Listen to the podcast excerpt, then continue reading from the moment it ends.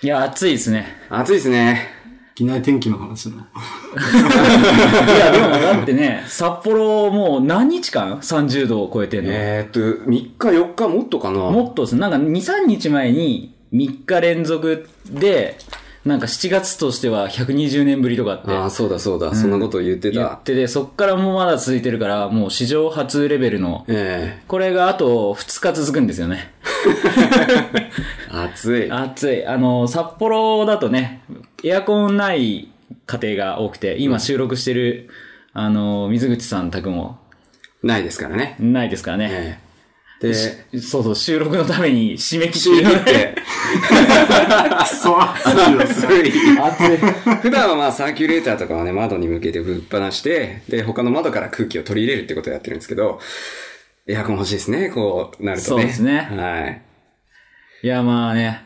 気温も暑いけど今日は暑い男に、そうですね。来てもらデブサップってますね1、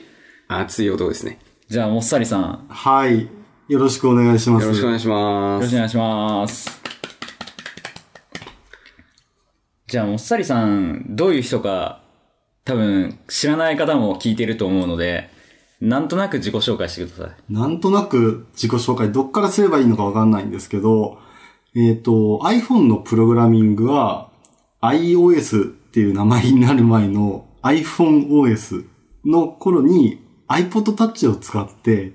ジェイルブレイクをしてアプリを作ろうっていうところからやってるんですよね。ですんで、App Store ができる前から悪いことして遊んでました。でまあ、当時は、あのー Mac なくてもアプリ作れたんですよね。Linux とか Windows でも、まあ、アプリ作るみたいなことができてて、その時まあ、とりあえず Mac はあったんですけれど、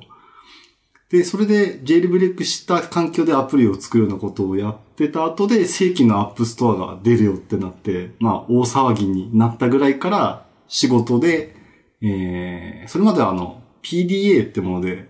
ソフトを作ってたんですけど、アプリって言葉がない時代は普通にソフトウェア、PDA 向けのソフトウェアを作ってたんですけど、 App Store が出る頃になったら、じゃあこれを iPhone でやんないといけないよねっていう風に仕事で関わるようになって、何年だろう ?iPhone 3G、3GS までやったのかなで、そのあたりで、あの、たまの松浦さんから声かけてもらって、一緒にやるかって感じで、松浦さんの会社に入ったんですよね。で、2年ぐらいで、あんまり売れ行きが良くないから、一旦畳んで、えー、その後何やったんだっけ？松浦さんとか辞めてから学校の先生か。専門学校の先生、あの、アプリ開発できる人いないからっちゅうんで、Android と iOS まとめて面倒見るようなとこ入ったんですけど、そこ1年で辞めて、今ゲームを作ってる会社で、まあ、プログラマーやってます。長い。長い。でも分かりやすかったですよね。iPhone 関わってからそこなんで、iPhone より前はもっとクソみたいな話あるんですけど、あの、Windows Mobile っていうものとか、Palm とかで、マイクロソフト死ねとか言ってたんですけど、今はどっちかっていうと、何死ねって言ってんのかな、もう。まあ、とにかく、プログラミングしか仕事してないんで、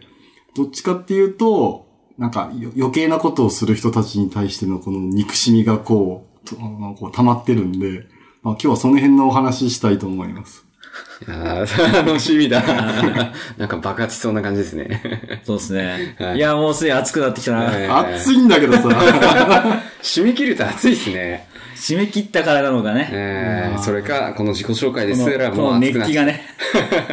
ちょ、これ、適時休憩入れないとやばいと思うよ。あそうし、そうしましょう。水分補給とかしながらね。えー、15分おきぐらい。そうしましょうか。で、まあ、あの、WWDC とか、あの、次の iOS11 とか、めちゃめちゃ面白いネタが終わって、ネタ出尽くした後に呼ぶっていうのは、ものすごいいいこいい根性してるなと思う。何喋れよって言うんだよって。ネタはあるんですかって若林さんに聞いたら、あの、特に決めていませんっていう話が来て、じゃあ何をしようか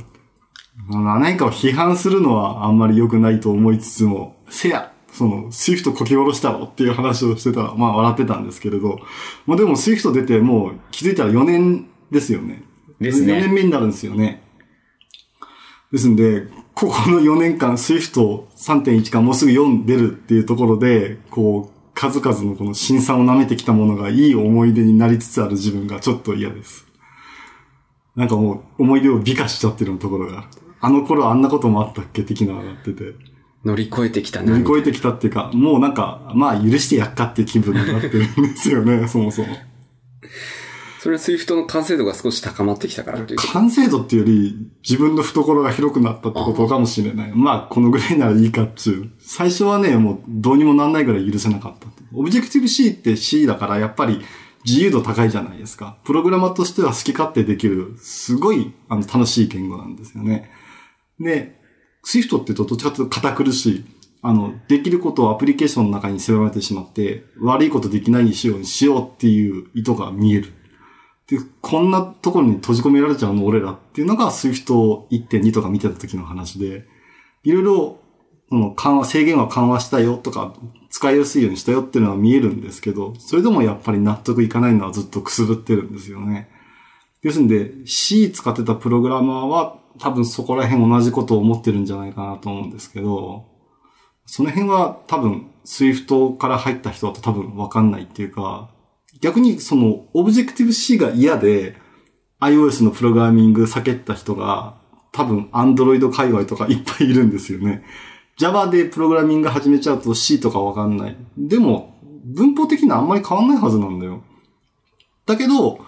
Java は書けるんだけど Objective-C はカッコが変態だから書きたくないとか言ってて、敬遠してる人がいてもったいねえなとは思ってたんですけど。それまあ Swift によって、まあこれなら書いてもいいかなっていう人が増えてきたのはまあ喜ばしいことだと思うんですけどね。まあ、タイプする数は確実に減りましたよね。タイプする数？あー、うんうんタイキプするキーストローク？キーストロークキーストロークというか、うん。同じあの、要は、カッコとか、うん。セミコロンとか、あと、そうそう、if 文のカッコとか、あの辺を省略できるから、そっか、減ってんのか。そうか、セミコロンとかも全然自分では意識してないから、開業打つ感覚でセミコロン打ってるから、あんまり減った感覚がない。うん、っていうのもあるし、あとは、その、カッコブラケットっていうの？あの、四角いカッコの方が減ってるのは確かなんだけれど、まあそれにしても、その、 Swift 独特の書き方、演算子の書き方が戻り値の書き方とかって、いろいろ伸びてるものはあるはずなんだよね。だから結局プラスマイナスゼロなんじゃねえのとか思ったりはするけれど。あとは、まあ、タイプしてる最中に X コードが引っかかるようになったことがやっぱり Swift 入ってから気になる感じかな。そんなに古くない Mac、えっと、使ってる。今使ってるのは MacBook Pro の2015年モデルなんですよ。あの、USB-C じゃないやつ。もうちょっとしばらく大事に使おうかなと思ってるんですけど、それでも Swift を使うコードを書くと X コードがちょっと引っかかったりとか、カーソル出てくるっていうのがあってて、その度みたいな下打ちしたりすることもあるんですよね。で、自分で書いてるコードは完全に Swift 移行してるわけじゃなくて、未だに Object-C のコードを書いてることもあるし、Swift 書くのは子供と一緒に、あの、Swift 勉強したりとか、あ子供のアプリを見てる時とかに Swift を使うぐらいなんで、自分でなんかさっと試す時っていうのは未だに Objective-C 用意したりする。どうですか ?Swift は使ってる感じですか？僕は、あれですね、両方ですね、Objective-C も使うし、うんっていう感じで、Objective-C の方が、なんかいい加減に書ける感はありますね。そこですね。いい加減に書けるっていううんか。うーん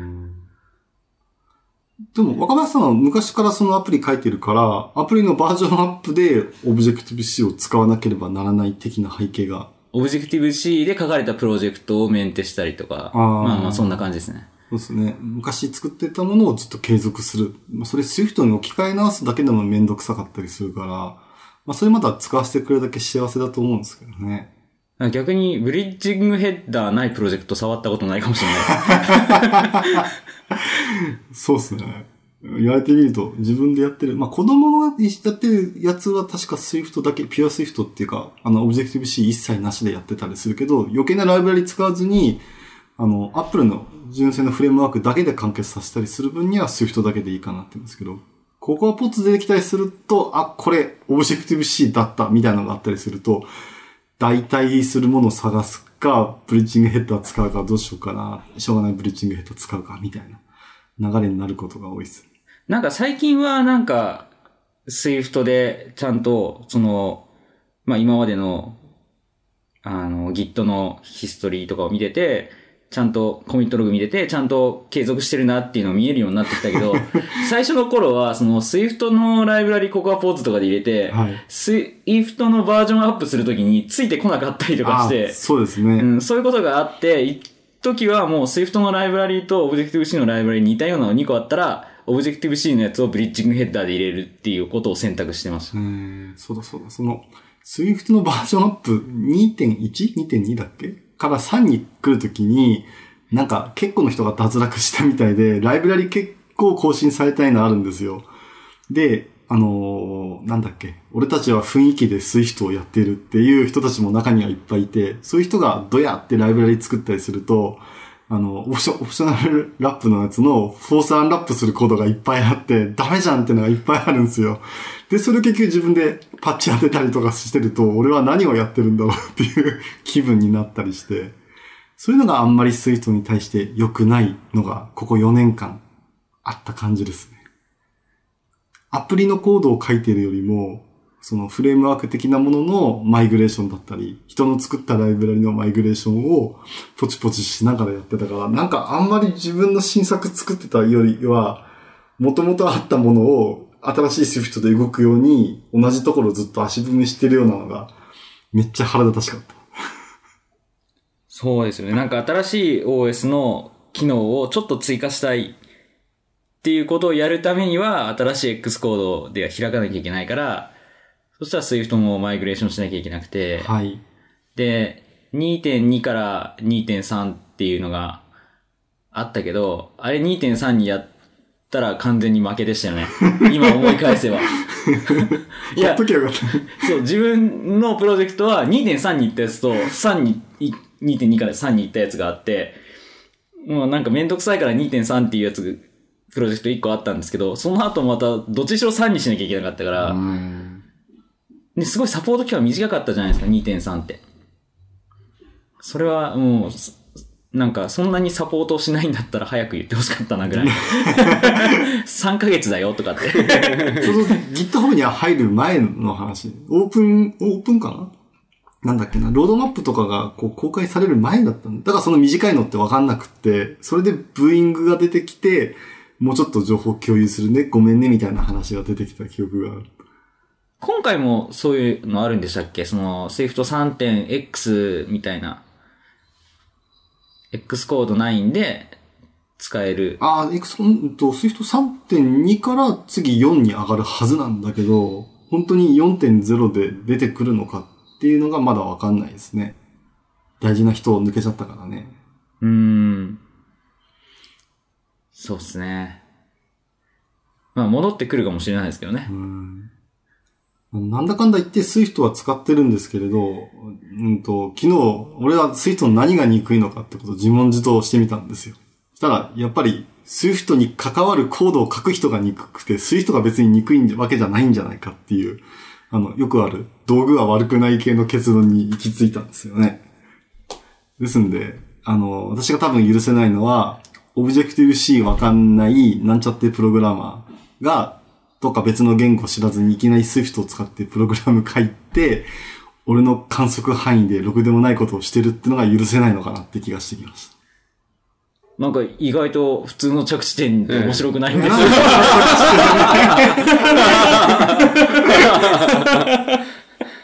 納得できるっていうかね。自分の中で何が腹立ってんのかなっていうのがね、この、この3、4年のこの、この肉シに、もう肉シが今動かなくなっちゃったから。あ肉シめんどくさいから、その肉シって前アプリを作ってて、パースパースバックエンドにしてたんですよね。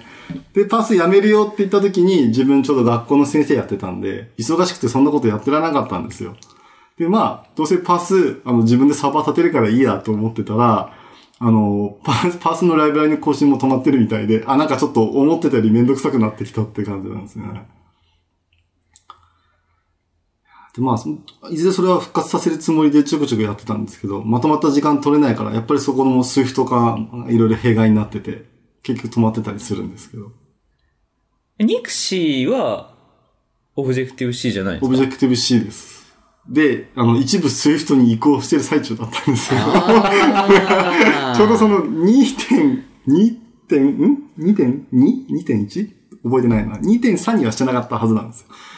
で、3にしようかなとほったらかしにしてるところで止まってたんですよね。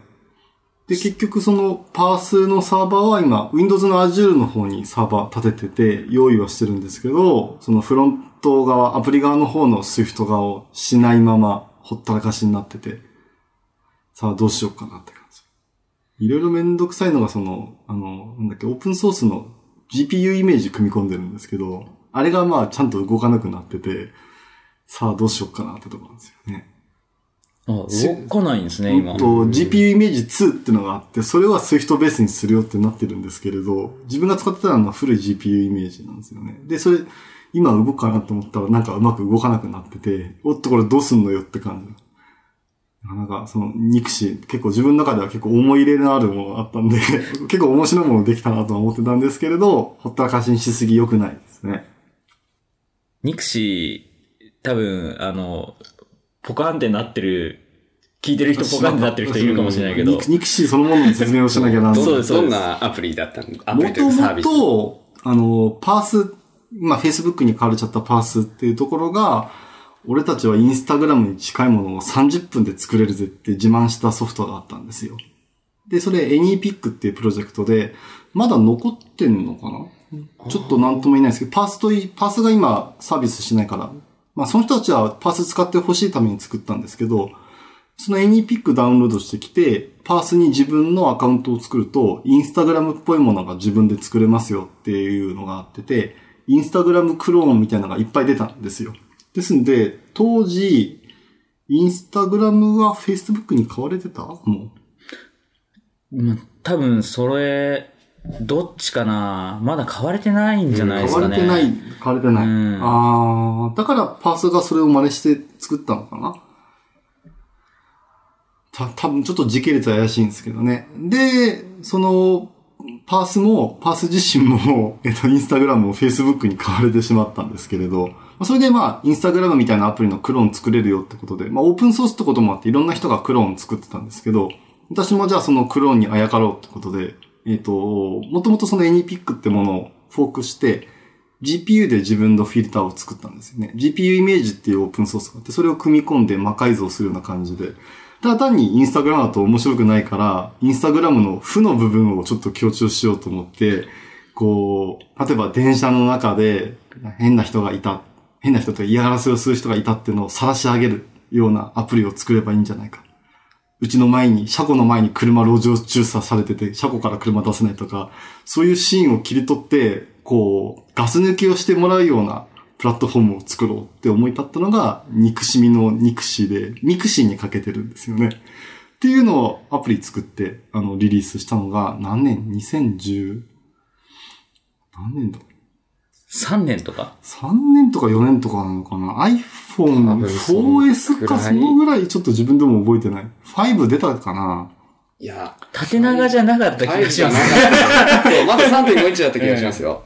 そうだ、3.5インチで作ったんだ。で、エニピック作った人たちは、えっと、4インチ対応とか、そういう、もろもろのこと、iPad 対応とか全然したがらなかったんで、まあ自分ではしようかなっていうコツコツしたのをしてリリースしてたんですよね。あ、じゃあ2012年とかですね、多分。そう12とか13年ぐらいだうん。そうだ。あれですよね、憎いねっていうボタンがあるんそうですね。いいねの代わりに憎いねってボタンがあって、こう、その日あった、こう、トゲトゲしいことをみんながそれは憎いねっていう慰め合うような、こう、ソフトウェアってか、まあ、ソーシャルネットみたいなものを作って、結構、あの、利用者がいて面白がってたんですけどね。ただ、その、 Parse、シャットダウンするよって話してからもう急速にやる気がなくなってほったらかしにしたら、なんかネットでも騒がれなくなったから、人が使う人がなってきて、どんどんどんどんこう、だだ下がりになってきたっていう経緯があります。ね、あの、ミクシーのマイミクみたいな感じでね、友達をね、マイニクっていう、前に行くってやってました。どこでもない語。面白かったな割と投稿した記憶がありますね。なんかデブサプリしか使ってないんじゃねえのって感じはしたんです。懐かしいな懐かしいですね。本当に。それもこれも Facebook が パースを買収して、まあメンテナンスしねえよっていう話をしたところからいろいろダメになってました。もう今だとだって、パースの代わりになるもの。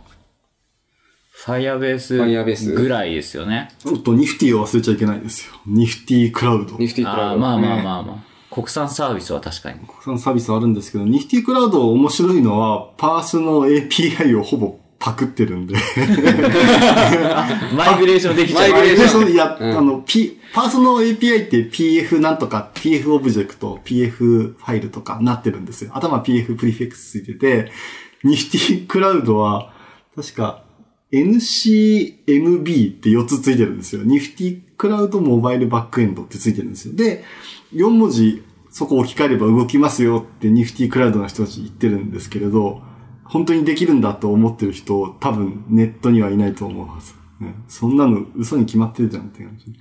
あの、パースのいいところは、ちゃんとあの、ログインとかする、どうでもいいところ、ユーザー認証とかユーザー登録とか、ああいうところをパース UI っていう風に登録してくれてて、あの、ユーザーが作らなくていいようになってるんですよね。ですんで、パースの SDK に加えて、パース UI ってライブラリ入れたりとかすると、もう、Facebook 認証、Twitter 認証、メール認証っていう仕組みが、あの、全部自動で用意されてるんで、そこら辺は自分は画面を作る、画面のまあロゴとか作ったり、説明を作ったりするだけで OK っていうのがあったんですけど、ニフティクラウドモバイルバックエンドはそれがない。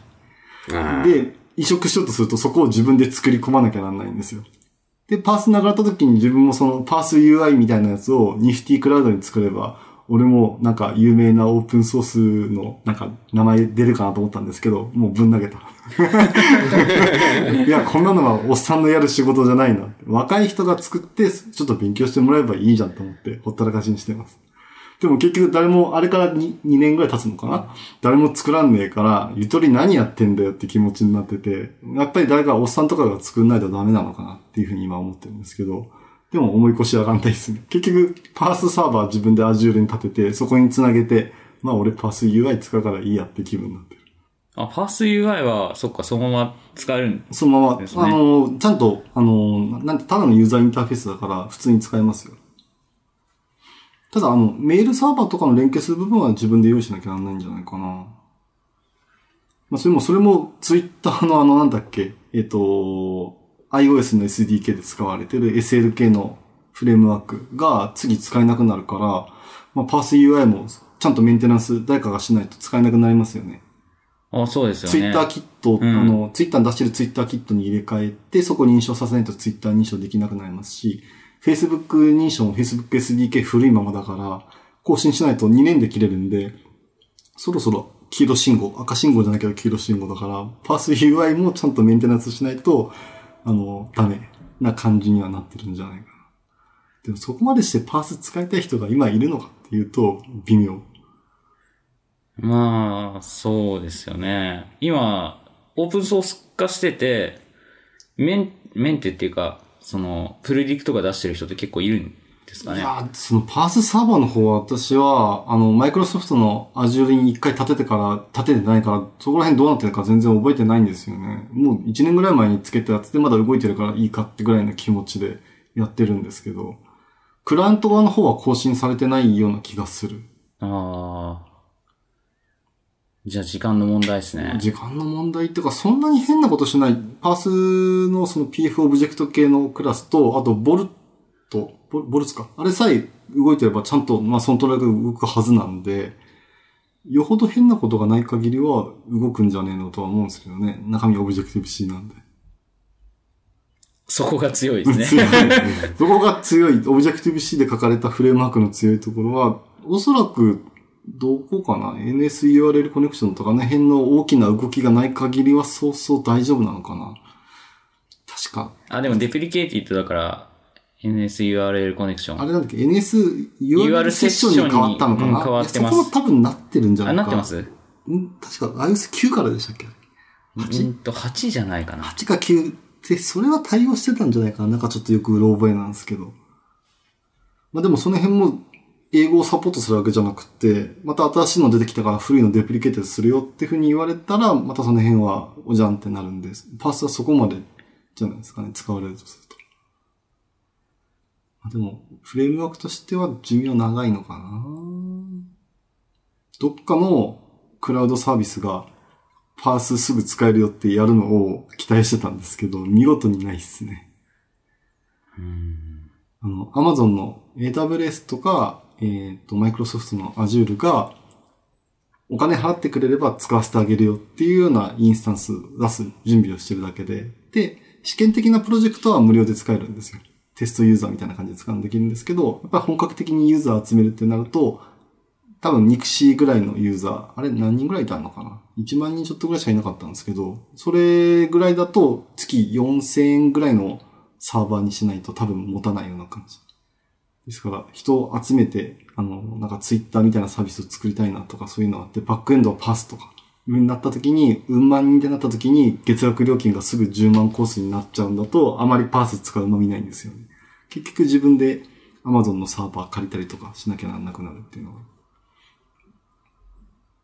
そこら辺はマイクロソフトも、この AWS でそのインスタンスっていうのを貸してる、ビットナミって会社も、あの、お金、料金はいいところついてる。スタートアップは月額数千で動くようにしといて、ユーザー集まったらいきなり、あの、1000ドルコースみたいな感じになってるんで、儲かってるところからお金取ろうっていうのはプンプンします。まあでも今、そのアプリ関連の、なんかそのスタートアップっていうのが昔ほど加熱してないから、とにかくそういうパースみたいなのを使って、すぐアプリを作ろうっていうのだいぶ減ってるんじゃないですか。どうなんですかね、その辺。どうなんですかね。最近スタートアップって言葉をあまり聞かなくなって久しい。みんなゲームの、あの、作る方にしか話がいってないような気がする。まあ、そうですね。まあ、ちょこちょこなんか出てはいますけどね。そうなんですか。でも以前より減ったような気がしますけどね。まあ、最近話題になったのだと、キャッシュとかね。あー、あの、あー、なんだなんだっけ、シチアアプリ。シチアアプリ、シチアアプリあれもすげえな。あれもそう、スタートアップだよね。立派なスタートアップですフィンテックね。系が多いですよね。フィン、あ、出ましたね、フィンテック。うん。そうだ、フィンテックって言われる。まあでも、自分としては、その、アプリで一山当てたいから勉強したいですって人が勉強会来なくなったのは寂しい反面、フィンテックの方におかしな人言ってくれて、せいせいするわって感じですね。本音はそこですね。勉強会やってる時に、とにかく勉強する過程をすっ飛ばしてアプリ出したいっていう人がいっぱいいて、それはそれで、まあ勢いあっていいんですけれど、なんか我慢が足りないのか、俺が今やりたいのにこんなにできないっていう風になって来なくなっちゃったりとか、いうのが非常に残念だなと。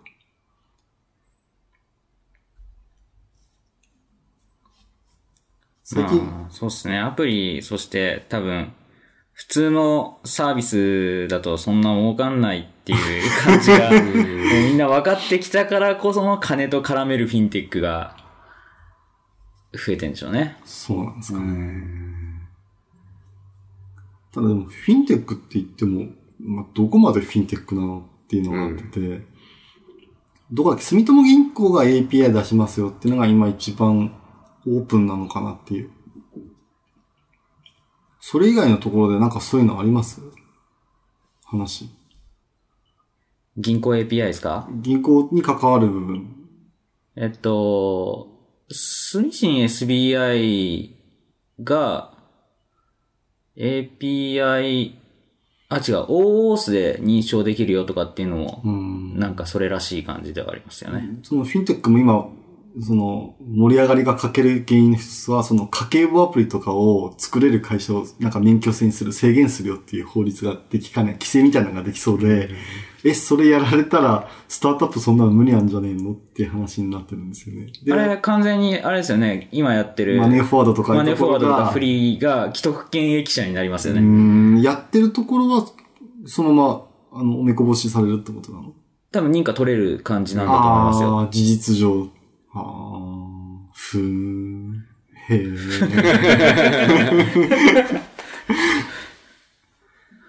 新規はなかなか難しいかもしれないですね。まあ、いいいいんじゃねえの？別にフィンテックに参入するつもりはないしで。そう思うと今、新規でアプリを作りたい人は何をしたいのかなっていう部分が、まあちょっとなんか、まあ微妙なところではありますね。ゲームも一時ほどの勢いないですよね。うーん。去年、一昨年ぐらいはゲーム系の人たち、すごいなんか盛り上がってるなと思って、ね旗から見てましたけど、今年はもうそんな感じじゃないですね。ゲームで食おうとするからまずいんですよね。別に趣味でゲームを作って趣味でリリースして、まあ、ちょっとお小遣い入るかなぐらいに活動しとけば全然無理なく活動できると思うんですけど、私がツイッターで見てるそのゲーム系の人たちは、ゲームでを作って食べていくってことにすごくこだわってるんですよ。創作で食べていくことにこだわってるんですよ。へえ、すごいなっていうふうにはまあ思うんですけどね。なんだっけ？ゲームだと、いあ、インディーズ。インディーズっていうカテゴリーでみんなが頑張ってるみたいなんですよね。ただ、大手がそのソーシャルゲームっていうんですか？ソーシャルゲームってもう言う、まあ言わないかもしれないです。スマートフォンのゲームで、まあ、すっごいお金を投下してって、豪華声優とか、豪華キャラクターをなんか描くデザインの人。なんかどっかで聴いたようなコンポーザーが音楽出してるとか、いうのやってて、そういう大資本を投下してるところに、その面白いゲームで勝負をするっていうのはすごく反骨精神溢れてて、すごいなと思うんですけど、勝てんのかなっていうのはありますね。まあ、結局人間のその可処分時間が限られているので、1対大勢だったら、まあ、目に見えてますよね。そうなんですよね。ねゲームする人には無限の時間があるんだったらいいんですけどね。まあそうなんですけどね。私どっちかっていうとスマートフォンのゲームはしないんで、あの、3DS のゲームでポケモンやったり、モンハンやったり、最近はスイッチ買って、スイッチ買ってゲーム全然買ってなくて、ただ、あの、俺スイッチ買った、買ったんだぜって自慢するために家に置いたんですけど、最近アームズっていうゲーム出たり、7月スプラトゥーン出るんで、子供と遊ぶ時間が増えるのはすごくいいんですけど、じゃあ、スマホでなんか遊ぶゲームの時間はあるのかなっていうと全くないです。ですんで、まあ今流行りだと何やるんだろう、スマートフォンのゲーム。まあ、モンストとかは相変わらずずっと続いてるかもしれないですけど、モンストなんか全然私目もくれてないっていうか触ってもいないです。パズドラとか？パパズドラも触ってないな。パズドラは最近 CM であの、インストールしてるけど、もうやってないユーザーを呼び起こすのに頑張ってますよね。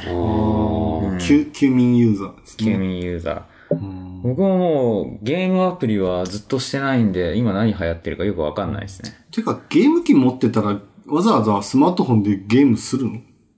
あの、知ってましたけど、うん。あの、スイッチがあるとしないかも。しないですね。スイッチ起動が早いんですよね。なんかあの、今まで Wii U とかプレステとか、あの辺とかって、やろうと思って起動するのに、まあ、始めるまで1分とかかかると、ありますね。うんめんどくさい。いんですけど、スイッチ一瞬じゃないですか。そうだ。うん。そしたらなんか別にわざわざスマホでやんなくてもいいなっていうのと、うんあと自分の場合は、あの、隙間時間で前はゲームやってたんですけど、はい iPhone とかだと、今あの漫画アプリで漫画読む方が、隙間時間の処分の仕方としてな、なぎまた復活してますよね。あ、そうですね。ええあれ、アップルから怒られてバンされたなぎさっていう会社があるんですけど、知ってる人はここ笑うとこなんですいや、けどもうね。もうもう。うんなかなかないですよ。アップルからアプリをバンされる会社ってなくて。アプリをバンっていうか、あの、デベロッパーバン、カンパニーバンですね。アカウント版ですよそう、アね。カウントバンをされたってなかなかない。全アプリバーンみたいな。全アプリバンな上に新しくアカウントも作れなかった。あまあでも、うまいことやったんですよね。知り合いの会社か、まあ子会社かわかんないですけど、そこに作らせて、迂回させたわけですから、まあ抜け道はいくらでもあるっていう話。そんな事件もありましたね。あ、ありましたね。ちょうどネットとかで、その、なぎさって会社が、すこんな風に儲かりますよとかいう風に、その広告 SDK の使い方を、広告 SDK の会社からの、なんか、宣伝塔みたいな感じでやってて、お、そんなのすごい儲かるんだっていう風に、こういろいろ色めき立ってた時期もあったんですけれど、その直後にバンだったんで、あの、ネトラボとかあの辺で、おおって感じになりました。漫画アプリもでも、大手がいっぱいいて、すごい過当競争ですよね。昔はあの、それこそ初期の iPhone の頃、なんて漫画だっけ？なんか縦スクロールのまコミコ？違う、コミコは最近のが。コミコじゃなくて、なんか漫画のアプリですごい流行ったのありましたよね。なんか絵下手なんですけど、なんか話が面白くて、みたいなので。あ、それはたななんだっけ？それはでも、アプリになってる漫画ですよねアプリになってる漫画ですね。当時は電子書籍のアのアプリが許されてた。そうです、そうです。今ダメですよね。今ダメです。そうだ。そう、そういうなんか個人が戦える時代もあったけど、今はもう、もうね、少年ジャンプから、講談社から小学館からいますからね。サーバー側がやっていかないとアウトですね。そうですね。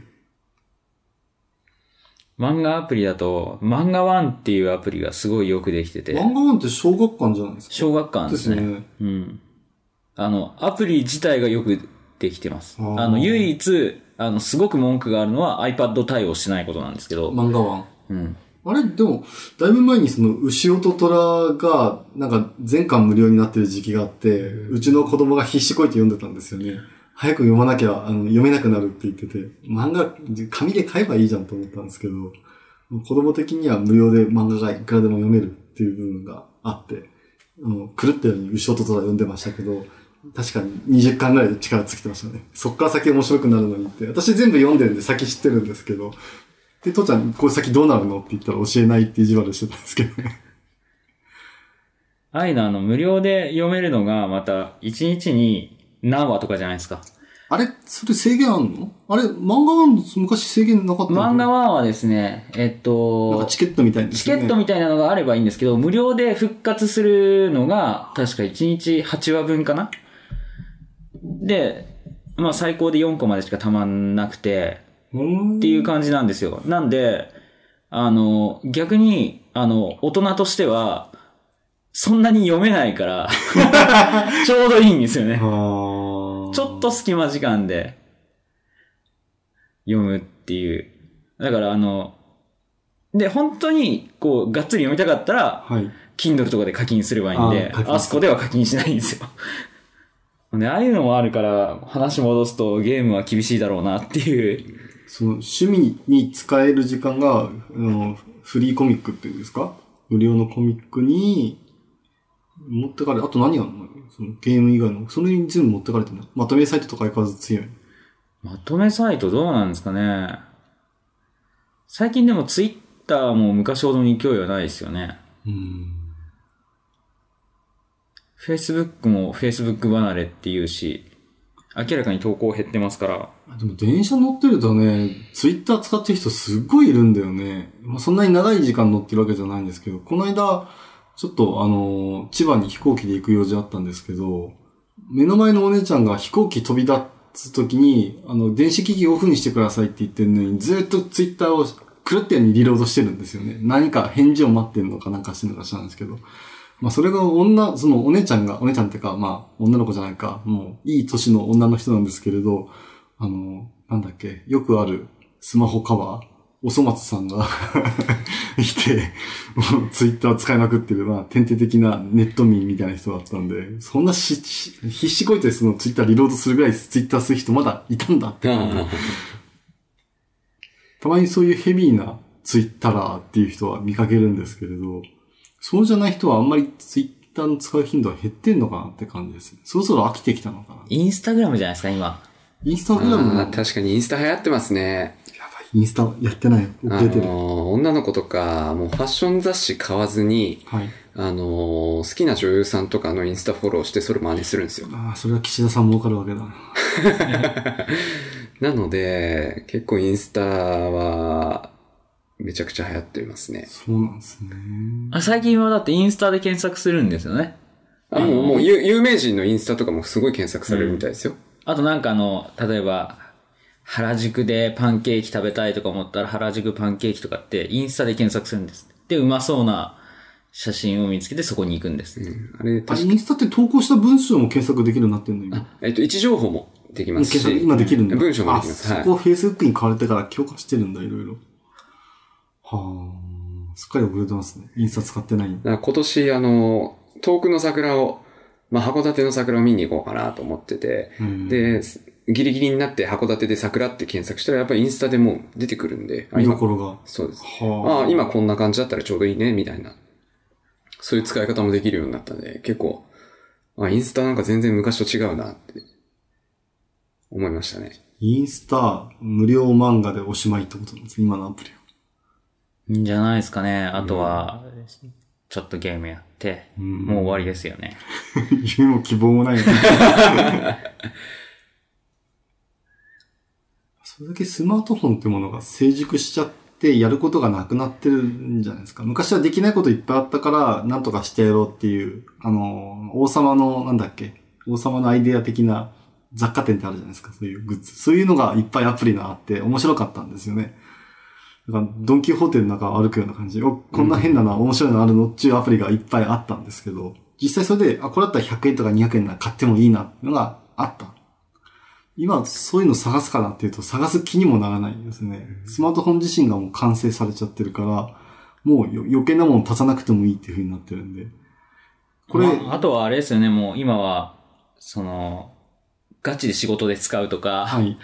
なんか、なんかの用事があって使うとか、そういうものですよね。仕事の用事で使う。仕事とか、なんか、例えばね、あの、クーポンが欲しいからダウンロードするとか、用事があってダウンロードするっていうものか、なんか暇つぶし系か、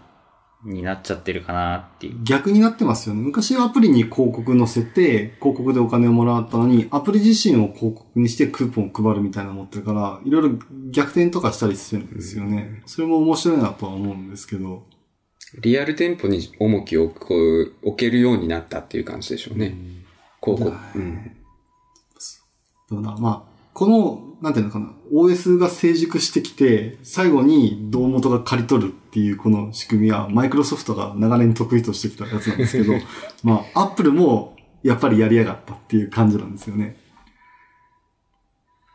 そこら辺、割とフェアにやってるなって思うのは、私最終的には今、今思うと Google なのかなって気がしてきました。Google はちゃんと広告、ネットの方で設けてるから、スマートフォンとかそういうアプリケーションに関しては、ちゃんとフェアにやってんのかなっていうのが、今ここの時点で思うと、最後にしまった。Google の方が良かったっていう気がしない。もう時すでに遅しなんですよね。日本は iPhone がこんなに流通してしまってるっていう事実。ここから先何かこう巻き返すことができるのかっていうと、もう、例えば Apple Store をこう、なんていうのか、燃やすとか、そういうことをしないと何も変わんないような気がする。危ない危ない。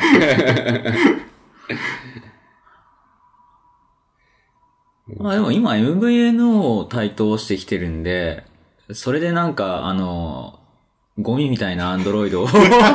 買う人が増えてるから。ゴミみたいなアンドロイド。まあ、ゴミ、ゴミなのかな安いアンドロイドでもそこそこ動くんじゃない？今違うの？?6 対応のアンドロイドってそうでもないのあの、この間、ゲームアプリ作ってる人と飲んだ時にはい聞いたんですけど、あの、その人は、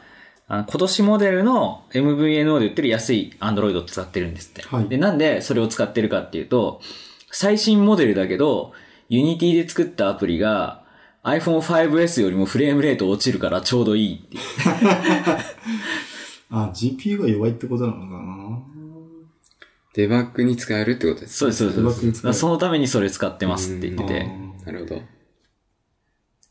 だ今、最新の一番しょぼいやつ、アンドロイドを使っとけば、多分、クレームとかの問題もある、ああるんでしょうね、きっと。でもフレームレート落ちる、3D だ、3D なんですよね、きっと。えでも 2D で使ってたらそんなことない。だから 3D でよっぽどパソコンで使えるスペックのモデルをそのまま横着して使うとかじゃない限りは、ちゃんとモバイル向けにちゃんと間引けば大丈夫だと思う。だから 2D のものなんかは割と Unity だと、いつかな、キットカット？えっ、と、4.4ぐらいの、あの、古いスマートフォン。ネクサスで言うと、ネクサスいくつだろう ?4 とかの時代？とかとネクサス5ぐらいじゃないですかね。?5 出た時だった。そうですね。4.4うん。あ、そうなの？あれ？ネクサス4、4P、P だね。なんか4いくつってなんかなかったっけ ?4 インチの。4インチのやつの時って、まだ 3. 点何ぼとかじゃなあれ？いです俺持ったのあれキットカットじゃないのかなちょっと最近使ってないからあれだけど。まあ、その辺ぐらい、あの、エクスペレイで言うと Z2 とか Z3 とかぐらいがキットカットぐらいで動くんですけど、あの辺でも 2D はちゃんと動くんですよね。なんか、その、その人言ってたのは、あの、その最新の MVNO で言ってる激安スマホは、ネクサス5よりも遅いって言ってましそれはどんな、どんなやつな何だったかな？フリーテルとかは？かもしれないですね。とりあえずそういったものが今流通をしていると。そこに合わせて最新機、種として。うん。開発するいやかないですね。なので、まあ、そういうのをでも使う人がこれから増えていく可能性がいや、。でも、アンドロイドって今2万円出すと、ヘキサコアのやつ買える。スペックで言うと多分、エクスペリアの Z4 だから2世代ぐらい前。2年ぐらい、まあ1年半ぐらい前。モデルのようなのが動いたりするから、なんか十分じゃねえのって思うんだけどね。まあでももうちょっとお金足して iPhone SE 買った方が幸せになりますよ。ゲームに関してはやっぱり、その、なんだっけな。その、GPU が物言うから、Android って GPU まちまちなのが良くないと思うんですよね。そこら辺がやっぱり何入ってるかわかんないってやっぱ良くない。おっかねえな、Android。Windows フォン復活しないですね。そういえば。Windows フォン私も実は買ったんですよ。マウスコンピューターのとバイオのやつを買ったんですけど、バイオは早々にして売り飛ばしました。なんでかっていうと、その、マウスのやつ後から買ったんですけど、マウスの方がメモリ多いんですよね。でスペック的にバイオゴミだなってんで、バイオ即売っ払ったんですけど、ただその、マウスコンピューターのやつ結構いいやつなんですけど、じゃあ、それでなんかできるのかっていうと、相変わらず Google マップがない。Google が、あの、Windows フォン、Windows フォンだよ Windows モバイル、Windows 10モバイル向けに Google のサービスは提供しないよってなっちゃってるから、もうアプリとかないんで、あれはもう Microsoft のサービスで使うしかないんですけど、あんまり良くないですね。だから、あれだけ買うと、まあ、ポケモン GO も使えないし、どうすんだろうねって感じなんですけど。もう売ってないですよね、でも。Windows 投げ売り10モバイル。投げ売り。投げ売り。あの、この間どっかのショップ、NTTX かどっかのネットショップで、トリニティを出してる Windows 10モバイルが、確か13,800円とかそんなんで投げ売りますよって言ったんですけど、もともと6万円ぐらいのやつですよ。ニュアンスネオだ。の、ネオかどうかちょっとわかんないですけど。で、えっとそれは確か Android 版は最新版出たんですよね。確か同じような。Android 版が出たんですよね。出たんです。そっちの方はいい感じに売れてるみたいなんですけど、Windows モバイル版のはもう全然ダメ。うんバイオフォンも Android 版出ましたもんね、最 Android 近。版、確か全く同じあのフォームファクターっていうかデバイスで OS 焼き直してなったら、俺のバイオ焼き直してくれと思ったんですけど、まあそれはできない。まあでも、海外とかだったら多分そういうこと、ブートローダー書き直して、Android 焼けたぜっていう人出てくるかなと思ったんですけど、まあいいやって、でもスルーして、売り飛ばしました。Windows フォン、あ、Windows フォンとか、Windows も、今、Windows 10モバイルか。Windows とプログラム結構共通化今回できるから、あれはあれでチャンスがあるかと思ったんですけど、全然数が出ないんで、もうどうにもなんないですね。マイクロソフトが昔散々やってきたことを逆にやられてるんで、相当悔しいんじゃないですかね。まあなんでその Windows 10モバイル買ったかっていうと、例のザマリンのやつなんですよね。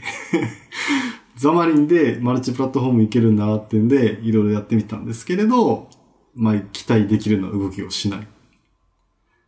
それだったら普通にビジュアルスタジオで普通に C シャープでプログラム書いた方がいいな。UWB っていうあの Windows のアプリケーションを作ってモバイル向けに最適化、画面のちょっと構造を変えるとかした方が全然楽なんで、ザマリンを無理して使う理由がそこにないんですよ。ですんで、Windows フォン向け、あ、Windows 10モバイル、Windows フォンって言っちゃうんですけど、向けになんかアプリを作るんであれば、まあ、それは、その Windows とセットでできるんで、かつて Apple がやってきたようなことをようやく Microsoft がやり始めたっていうところなんで、まだまだ巻き返すチャンスはあるかもしれない。でもそれは多分ザマリンから始まらないなって気がしますね。ザマリン、デブサップ人気ないっすよね。誰か使ってる人います？うん使って秋ない。元さんがちょっと使おうとして、なんかやめた、ぶん投げたって話を聞いて。で、新バージョン出るたんびにいろいろ試してたりするのは、私、能登さんやってんのかな？やってないんじゃないですかね。やってないのか。あと、あれ、何でしたっけ？あの、ニュースアプリを作ってた人、会社でやってた。あの、なんだっけな。名前出てこない。ニュースアプリ？ニュースアプリ、北海道のニュースアプリが、あああの、あれですね。ええ某社ですね。ミクミクの帽子うん、が、ミクミクの某社ですね。それがザマリンで確か作ってたんじゃねえかな。ですんで、その辺に関してはひどいっすよねっていうのがちょっと、あの、分かっちゃう仲間がいて嬉しかったですけど。で、ザマリン人気があるのってマイクロソフトのやっぱりコミュニティで、前インフィニットループさんで勉強会やった時には人いっぱい来たんですよね。お、ザマリン人気あるやんと思ったんですけれど、でもアプリ作ってる人本当にいるのかなって感じで見てたんですけど、どうなのかなって。実際ザマリンでアプリ作りましたって話をほとんど聞かないんで、札幌であんまり聞いたことないだけなんで。まあ、あんま聞かないですね。そうなんですよね。 Android と iOS 両方出したいっていう欲張りをして、なんかひどい目に遭うってパターンが多いんで、欲張らない方がいいなっていうのは、ここ2年ぐらい Xamarin 使った結論です。まあ iOS 作ってから Android を普通に Java で書けば十分間に合うよねっていう。なかなか難しいですね。最近よく聞くのは、あの、 React Native 聞きますよね。 React Native ってあれブラウザで動くやつじゃないですか？いや、違うんですよ。 React Native は、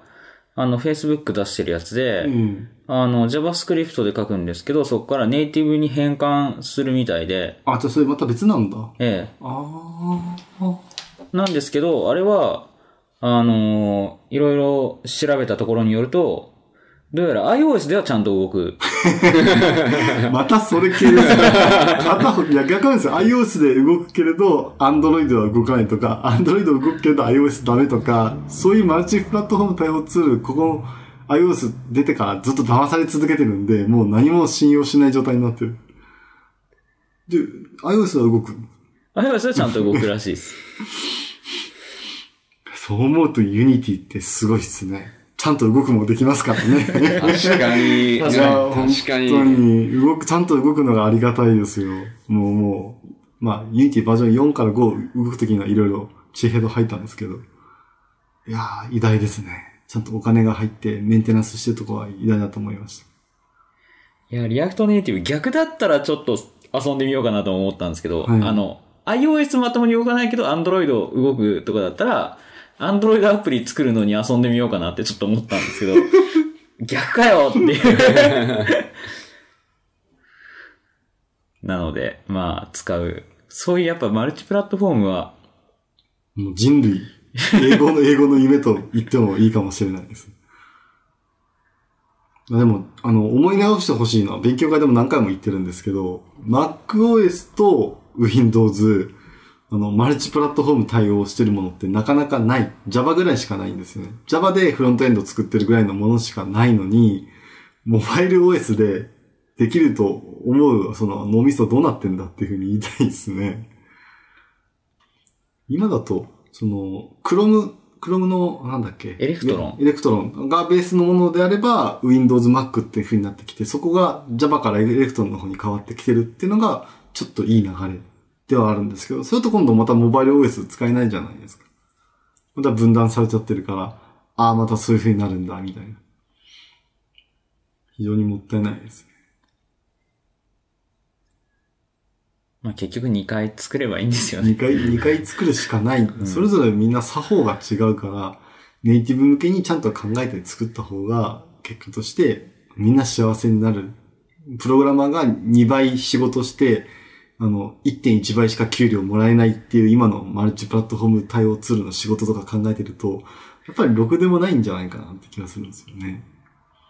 で、なおかつ OS のバージョンアップが iOS も Android も一緒にするわけじゃなくて、iOS バージョンアップあった直後に Android バージョンアップしたりとかすると、一年中そのツールのアップデートして追いかけてってことをしなきゃなんないから、マルチプラットフォームで仕事をすればするほど貧乏になっていくんじゃないかなっていう気がしてならない。そう、なんでこんなに俺は、俺たちは損をしてるんだろうかっていうふうになんかなりかねない気がするんですよ。ですんで、複数プラットフォームは Web 系にしておいて、そこは、あの、Web やる人にやればいいんじゃないのみたいな感じで、アプリはアプリで一つずつ作っていけば、結果として、みんな潤うんじゃないかなと思うんですけど。じゃあそろそろね、時間も、そうですね。時間もだいたい50分ちょいぐらいですかね。うん私も、あの、ここから30分ぐらい普段寝てる時間なんで、まあちょうどいいかなって感じです。いやー、遅い時間にありがとうございまいした。えいえ。じゃあ、今日はね、こんな感じで終わりにしたいかなと思います。じゃあ、もっさりさん、ありがとうございました。ありがとうございましおた。疲れさんでした。